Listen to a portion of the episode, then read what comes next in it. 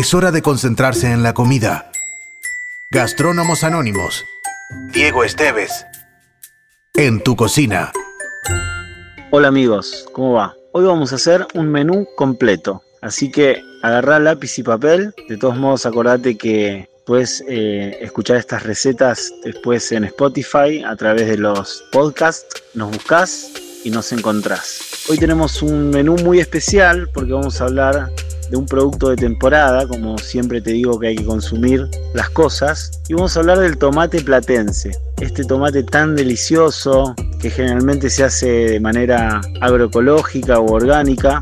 Así que vamos directamente a los pasos que van a ser una entrada, un plato principal y un postre. Gastrónomos Anónimos. Diego Esteves en tu cocina. La entrada es una yema curada con jamón crudo, unos tomates confitados, rúcula y una vinagreta de tomates. Para la yema te aconsejo que uses huevos de campo. Simplemente la vamos a poner un colchoncito de sal con un poco de azúcar y vamos a poner las yemas ahí y encima le vamos a poner un poco de esta preparación. A la heladera y más o menos media hora 40 minutos a una hora depende cómo te gusten. Mientras más tiempo las dejes se van a eh, gelificar más digamos Simplemente vamos a elegir una buena rúcula, un buen jamón crudo. Para la vinagreta vamos a agarrar algún tomate que tengamos bastante maduro y lo vamos a apretar. Lo que yo quiero es las semillas y el jugo. Quiero tratar de imitar ese jugo que queda en la ensalada. Le voy a agregar aceite de oliva, sal y pimienta. Y para los tomates confitados, que esto los tenemos que hacer previamente, es cortarlos en gajos, ponerles un poquitito de sal y azúcar alguna hierba que nos guste y dejarlos a un horno bien bajito a 100 grados. Eh, más o menos esto nos va a tardar unas dos horas. Montamos el plato, condimentamos y ya tenemos nuestra entrada. Estamos en la época del tomate platense y les voy a contar cómo hacer un cóctel que está inspirado no solo en el tomate platense, sino en el alcaucil, que son dos productos insignias del cordón frutihortícola platense. Hoy tenemos un invitado de lujo, un hermano que me dio la gastronomía, creador de los bares más lindos de la ciudad de La Plata, La Mulata, Cruel, Miraflores. Él es Gabriel Vallejos y nos va a enseñar a hacer un cóctel con tomate platense y también va a seleccionar un tema para que nos vayamos a todo ritmo. Dos productos con, con el que tengo mucha relación de niño porque cruzaba eh, y enfrente de mi casa había una quinta y de manera casi ilícita conseguíamos estos frutos en pequeñas en pequeñas cantidades, eh, aclaro, y los degustábamos en casa. Así que con la coctelería a mano y de un trago para disfrutar de estos sabores de niño. Al trago le puse golondrina para homenajear a los cosecheros que venían de Santiago del Estero, Jujuy, Corrientes. Recuerdo que mi madre improvisaba un pequeño comedor en época de cosecha y les daba de comer. Eh, les daba el almuerzo y la cena a estos cosecheros a cambio de un dinero obviamente, y a los cuales voy a homenajear a través de este cóctel, golondrina, que lo hacemos con jugo de tomate que vamos a obtener mixeando estos tomates. Podemos pelarlo o podemos mixearlo entero y después filtrarlo. El alcaucil lo vamos a obtener a través del, chinar porque hice algunas pruebas pero después me lo terminé consiguiendo a través del chinar el sabor que el chinar se consigue su su principal ingrediente a través de la cinarina, que es una sustancia que se aloja en la hoja del alcaucil, de ahí el nombre del licor, chinar. Y que curiosamente de grande me enteré que eh, de la quinta de enfrente de mi casa le vendían las hojas del alcaucil para que hagan el chinar y ahí me terminó de cerrar esta historia hermosa del golondrina. Eh, muy impresionante para mí fue enterarme de esto. Cuando una noche estando en Cruel eh, vino este el hijo del dueño de la quinta de frente y le conté que yo había hecho este cóctel inspirado en, los frutos que daba su quinta. Él me contó que le vendían la hoja a la empresa Chinar para hacer el producto y fue increíble.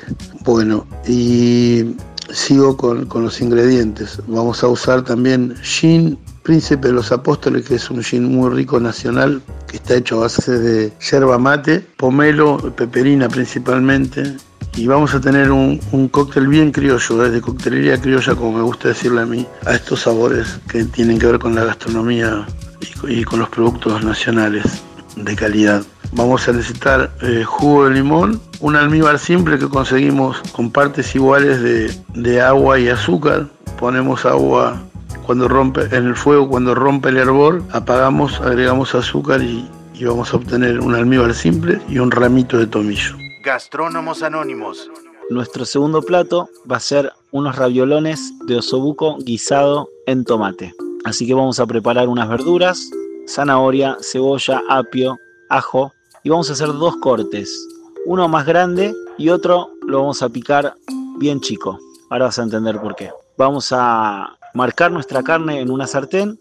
Mientras tanto, en la olla que vamos a cocer nuestra carne, vamos marcando las verduras que cortamos un poco más grande. Si tenés una olla a presión, mejor, vas a tardar mucho menos. Una vez que esas verduras están marcadas, le vamos a agregar un vaso de vino tinto y le vamos a agregar tres o cuatro tomates, nuestro osobuco y si hiciera falta un poco de agua. Vamos a poner una hoja de laurel y vamos a dejar cocinar. Si es una olla express, a partir de que empieza el primer silbido, una hora, y si es una olla tradicional, unas 3 horas, 4 horas, hasta que esté bien tierna la carne. Por otro lado, rehogamos en un poco de aceite de oliva y manteca las verduras que cortamos bien chiquititas, retiramos la carne una vez que está cocida y directamente con un tenedor la desgranamos, la mezclamos con nuestras verduritas que habíamos rehogado antes y ponemos a reducir nuestro caldo filtrado. Armamos nuestros raviolones para la masa, siempre te digo que vas a usar un huevo cada 100 gramos de harina, así que para 6 personas más o menos vas a usar 3 huevos, 4, nada más, no lleva sal, no lleva aceite, la masa nada más que 4 huevos y 400 gramos de harina. Armás la pasta y la servís con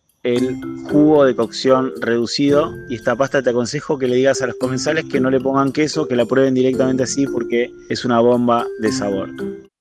Para el postre, que es una brisée de limón con queso por salud y mermelada de tomates, vamos a arrancar con la mermelada, así que vamos a pelar los tomates a partir de hirviendo y vamos a calcular por kilo de fruta 700 gramos de azúcar. Ponemos todo a andar en una olla, tranquilamente y ahí le damos tiempo. Sobre todo estos tomates platenses tienen mucha agua y bueno, va a tardar en evaporar el agua, pero bueno, va a quedar increíble, una mermelada súper rica después al gusto que, a vos te guste. Acordate que mm, enfriar un poco como para saber la densidad, porque a veces la dejamos demasiado espesa y, cuando se enfría queda una piedra. Para la brisée muy simple, calculamos 200 eh, gramos de harina, 100 de manteca, 100 de azúcar, ralladura de limón y el jugo de medio limón que tengas frío de la heladera mejor. Así que vamos a poner la manteca con el azúcar, a batirla blanco. Le vas a integrar una yema de huevo, un poco de jugo de limón, la cáscara de limón y vas a mezclar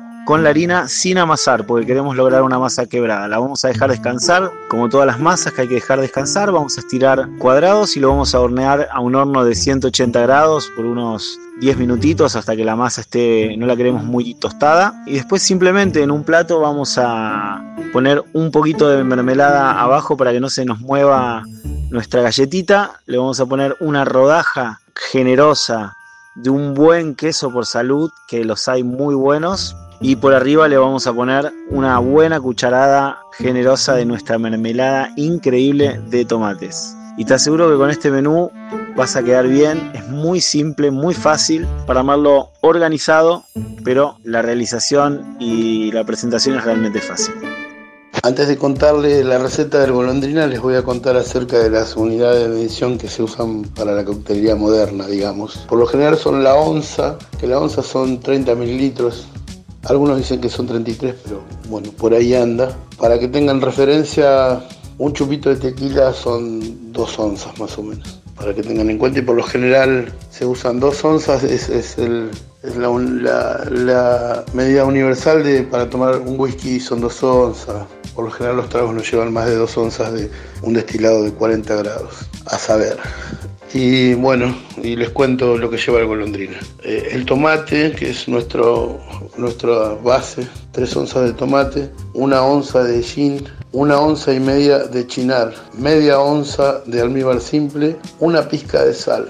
Eso lo ponemos en, una coctelera si tenemos y si no, puede ser una buena coctelera casera, un frasco grande con la tapa, después tenemos la posibilidad de mover. Eh, si ponemos en, la ponemos con hielo en, un frasco, en una coctelera, ponemos todos estos ingredientes, una pizca de sal entre fina, una pizquita, con tres deditos, una pizquita apenas, unos granos de sal que le va a dar esa punta eh, distinta al cóctel, que lo va a hacer distinto realmente. Mezclamos y en un vaso de whisky ponemos otros hielos volcamos eh, este, nuestra mezcla ahí, eh, evitando que pasen los hielos con lo que ya lo mezclamos en la, en la, en la, coctelera o en el frasco o en lo que hayamos improvisado. Esto se llama colado, o sea, porque refrescamos con un hielo y colamos a otro vaso con otros hielos nuevos. Esto hace que, que los hielos estén más firmes y que tomar un trago fresco que no se nos quede aguado el cóctel. Así que ah, con un ramito de tomillo completamos el cóctel decoramos y eso le va a dar el aroma que necesitamos para terminar de disfrutar de un golondrina que es tan refrescante para esta época del año. Bueno, espero que lo disfruten y los voy a dejar con un tema que también es acorde para escuchar, para tomar este cóctel. Gracias.